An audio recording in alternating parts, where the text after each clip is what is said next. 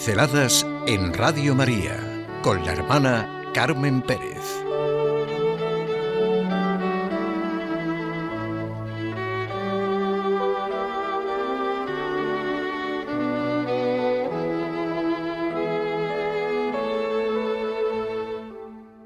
Una bola de papel.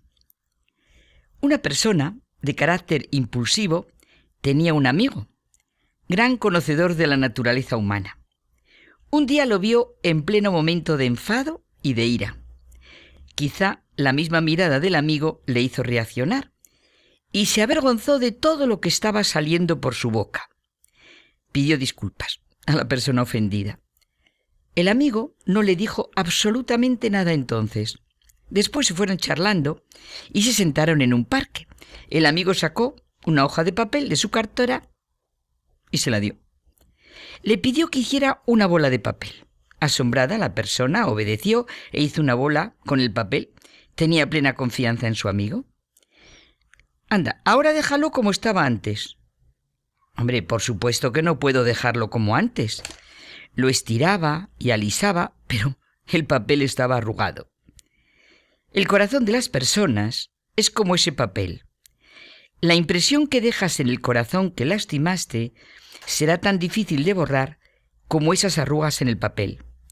Quizá hay personas muy ricas interiormente que saben reaccionar, pero esto no te justifica absolutamente para nada. Tú no puedes ir dejando arrugas en los corazones. Es tu corazón el que se llenará de arrugas, el que se endurecerá. Te harás egoísta, e irás marcando más y más arrugas en tu corazón y en tu cara y en las de los demás. Tu lengua disparada te impedirá ver y reconocer a los demás. Recuerdo mucho una expresión que me enseñó alguien muy querido y respetado. Mira, de la palabra no dicha, tú eres señora, de la que has dicho, eres esclava. En la carta del apóstol Santiago se nos dice todo esto de manera muy clara y directa. Cuidado con lo que hablamos.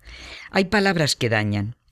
Así es imposible ser alabanza y gloria de Dios. Así un hijo de Dios no puede ser su alegría. Son lo contrario de las palabras de alabanza a Dios. Podemos aplastar a las personas con el peso de nuestra lengua. Las naves, aunque sean grandes, y vientos impetuosos las empujen, son dirigidas por un pequeño timón a donde la voluntad del piloto quiere. La lengua es un miembro pequeño y puede gloriarse de grandes cosas, y también un pequeño fuego puede arrasar un bosque grande. La lengua puede ser fuego que queme vidas humanas dar lugar a mucha iniquidad y contaminar a su alrededor. Si no tenemos buenos sentimientos en nuestro corazón, por el motivo que sea, examinémonos primero y no nos jactemos, ni justifiquemos, ni recriminemos y gritemos a los demás. Si no caemos hablando, estaremos internamente en paz con nosotros mismos, porque realmente de la abundancia del corazón habla la boca.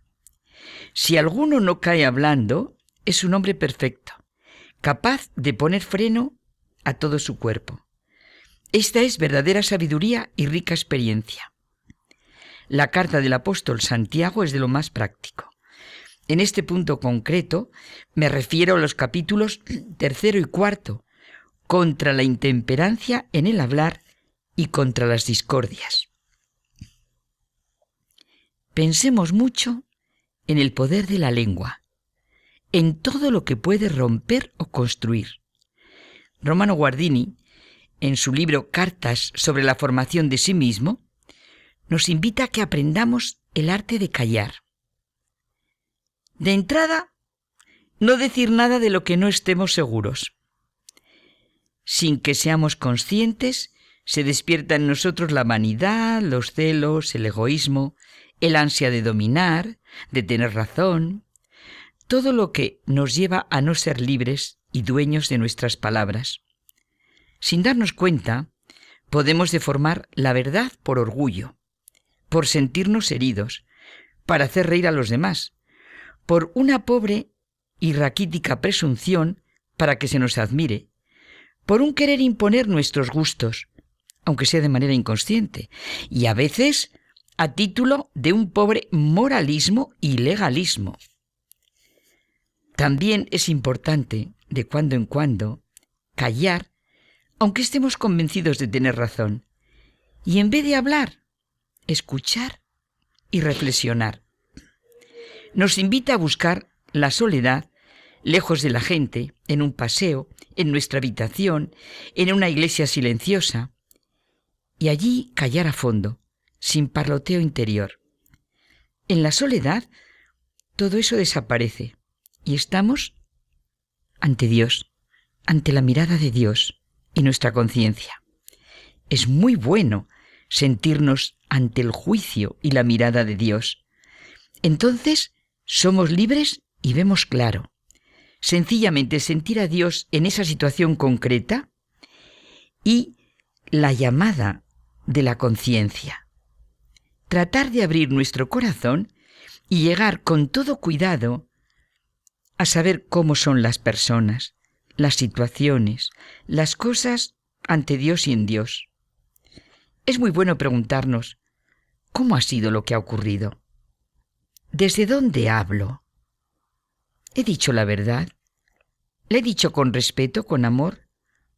¿Era la verdad lo que me importaba? ¿O por el contrario, llamar la atención, disputar, violentar, decir la última palabra? Y ya, si realmente somos cristianos y rezamos el Padre nuestro, pidiendo que venga a nosotros su reino, ¿estaba el reino de Dios en mis palabras? ¿Venían mis palabras a los demás algo del reino de Dios? Qué importante, ¿verdad? ¿Viene en mis palabras algo del reino de Dios? En la soledad, ante Dios y nuestra conciencia, aprendemos a hablar, a estar entre las personas de manera auténtica y justa. Y el silencio nos enseña a hablar bien. Siempre lo realmente sano es, más que pensar en lo que nos daña a nosotros, pensar en lo que podemos dañar a los demás. O también desde nuestro propio dolor, desde las arrugas que nos ha dejado en el corazón, comprender a los demás. Incluso generosidad para comprender a los que nos las hacen o nos las hicieron. Esa puede ser nuestra grandeza, nuestra paz, nuestra libertad y riqueza interior. Jamás hay que desesperarse en medio de las mayores aflicciones, pues todos hemos oído y quizá hemos podido comprobar que de las nubes más negras cae agua limpia y fecundante. Siempre hemos de buscar en nuestro interior, que como dice Jesucristo, es de donde sale todo. El papel limpio y estirado. El papel hecho una bola. El papel arrugado. No podemos vivir dejando arrugas en los corazones, ni en el nuestro, ni en el de los demás. ¿Vienen mis palabras algo del reino de Dios?